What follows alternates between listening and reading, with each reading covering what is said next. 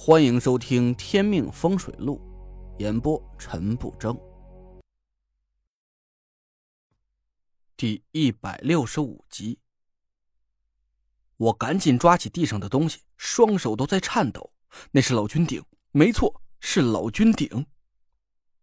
老君鼎上散发出一股汹涌的法力，我能清清楚楚感受到那股法力源源不断的涌进我的身体。正在我的丹田里飞速旋转着，我不敢置信的看着手里的老君鼎，他终于认主了。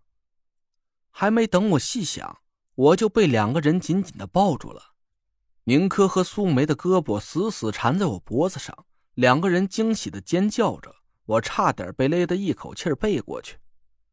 别闹，疼！我浑身疼的像是散了架。他俩赶紧放开我，曹叔把我扶到客厅沙发上。陈少爷，您辛苦了。宁珂抹着眼泪看着我。曹叔是我家的管家，从我妈十几岁的时候，曹叔就来到我家了。今天要不是他，我妈都有可能撑不到我们回来。我喘着粗气对他笑了笑。敢把你家太太捆起来，你也真是豁出去了。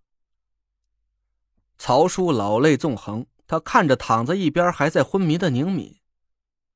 只要能救太太的命，让我做什么都行，只是不知道太太什么时候能醒过来。我安慰他：“放心吧，火蛊已经彻底解除了。今天正好是阴历单日，一会儿让宁珂把他送到严柳前辈那里。剩下的事儿啊，已经超出风水的范畴，我也无能为力了。”曹叔赶紧点头，一个劲儿的谢我。我浑身疼的几乎要休克，就让宁珂把我送回家去。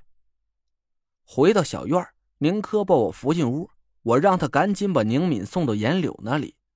宁珂再三确认了我不需要他照顾，这才一步三回头的走了。我掏出手机想打给田慧文，跟他说一下我打败郑玄的好消息，可我按了半天手机，这才想起来。手机已经摔坏了，我看着一片漆黑的手机屏幕傻了眼。刚才宁珂送我回来的时候，忘了让他给我留个手机。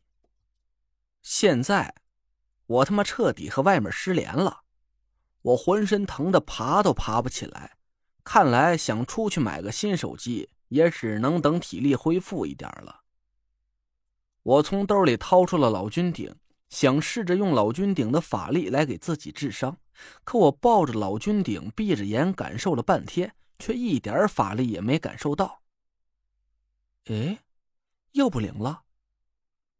我疑惑的看着老君鼎，一下子呆住了。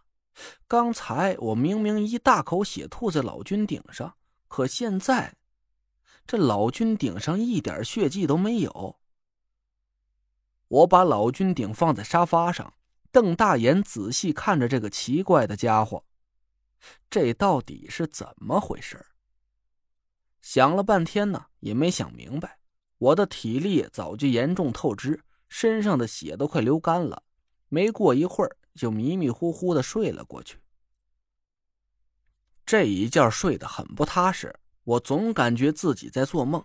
一会儿梦见郑玄挥舞着腿骨，一下子敲烂了我的脑袋。一会儿梦见马兰被煞局害死，一会儿又梦见我们五个人被郑玄下蛊杀死了，变成了五具尸煞。可这些梦都模模糊糊的，很不清晰。我好像知道自己是在做梦，我使劲想让自己醒过来，却一直感觉身体动不了，怎么也醒不过来。我梦见了田慧文站在我面前，他脖子里的黄佩。散发出一股温热的气息，缓缓的灌注进我的身体里，和凤佩的气息交融在一起，我身上的伤口慢慢愈合起来。我感觉身体里顿时又有了力气。我睁开眼，哎，我揉了揉眼睛，田慧文真的就在我面前。他坐在沙发里，我的头枕在他的腿上，他看着我。泪水扑簌扑簌的掉在我的脸上。累赘，你为什么要吓我？为什么要和我分开？你是不是不喜欢我了？我茫然的抱着他，别哭别哭，我什么时候说要跟你分开了？你这都从哪儿？突然我呆住了，我靠！我这才想起来，我昨天晚上写了一封绝笔信，用邮件啊设置了早晨七点发给他，我的手机摔坏了，就忘了把邮件取消发送。田慧文接到了邮件，他一定被吓坏了。哎，不是不是，你听我解释。我不听，我不听。你这辈子也别想和我分开，我不让你死，你也不许死。我抱着他说道：“好好，都听你的。对不起，吓坏了吧？”田慧文哭的几乎背过气儿去。我一大早就接到邮件，我打你电话你关机，微信也不回，你为什么要吓我？我还以为你真的被郑玄。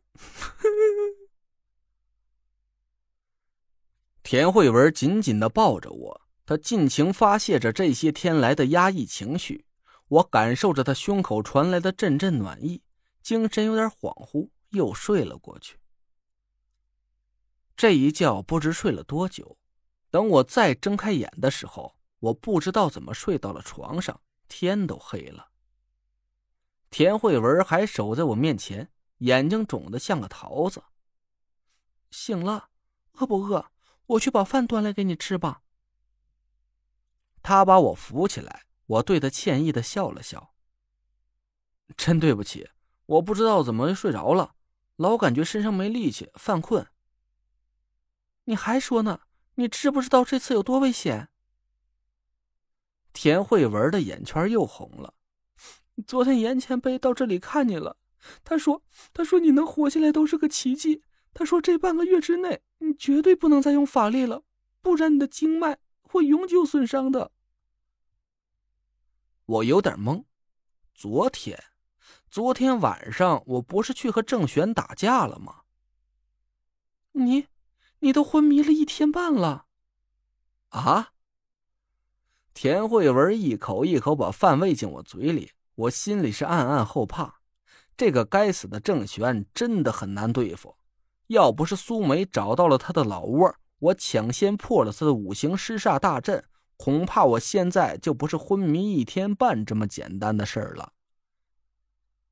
吃完饭，我试着下床走动了几步，我有点意外。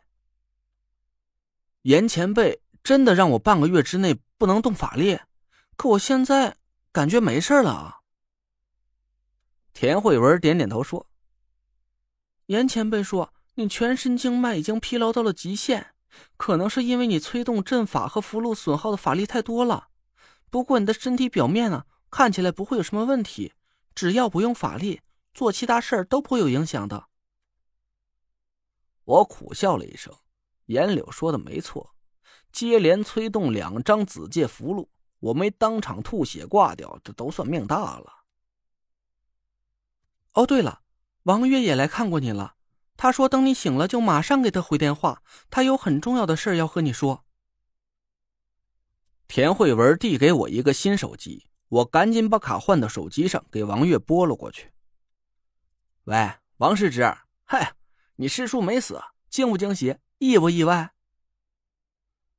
电话那头的王月口气很凝重，他没心思和我开玩笑。别闹了，我觉得这事有点不对。我愣了一下，怎么了？那天你给我打完电话，我就带着人去了你说的那个农家院，在一间屋子里找到了四具骨架，在院子里找到了你说的那根腿骨。我点点头说。那根腿骨是我父亲朋友的遗骨，你把它收好，我回头来找你拿。这都是小事儿，可我们找遍了整个院子，都没找到郑玄的尸体。您刚刚听到的是《天命风水录》，我是主播陈不争。订阅专辑不迷路，麻烦您哎，再给我个关注。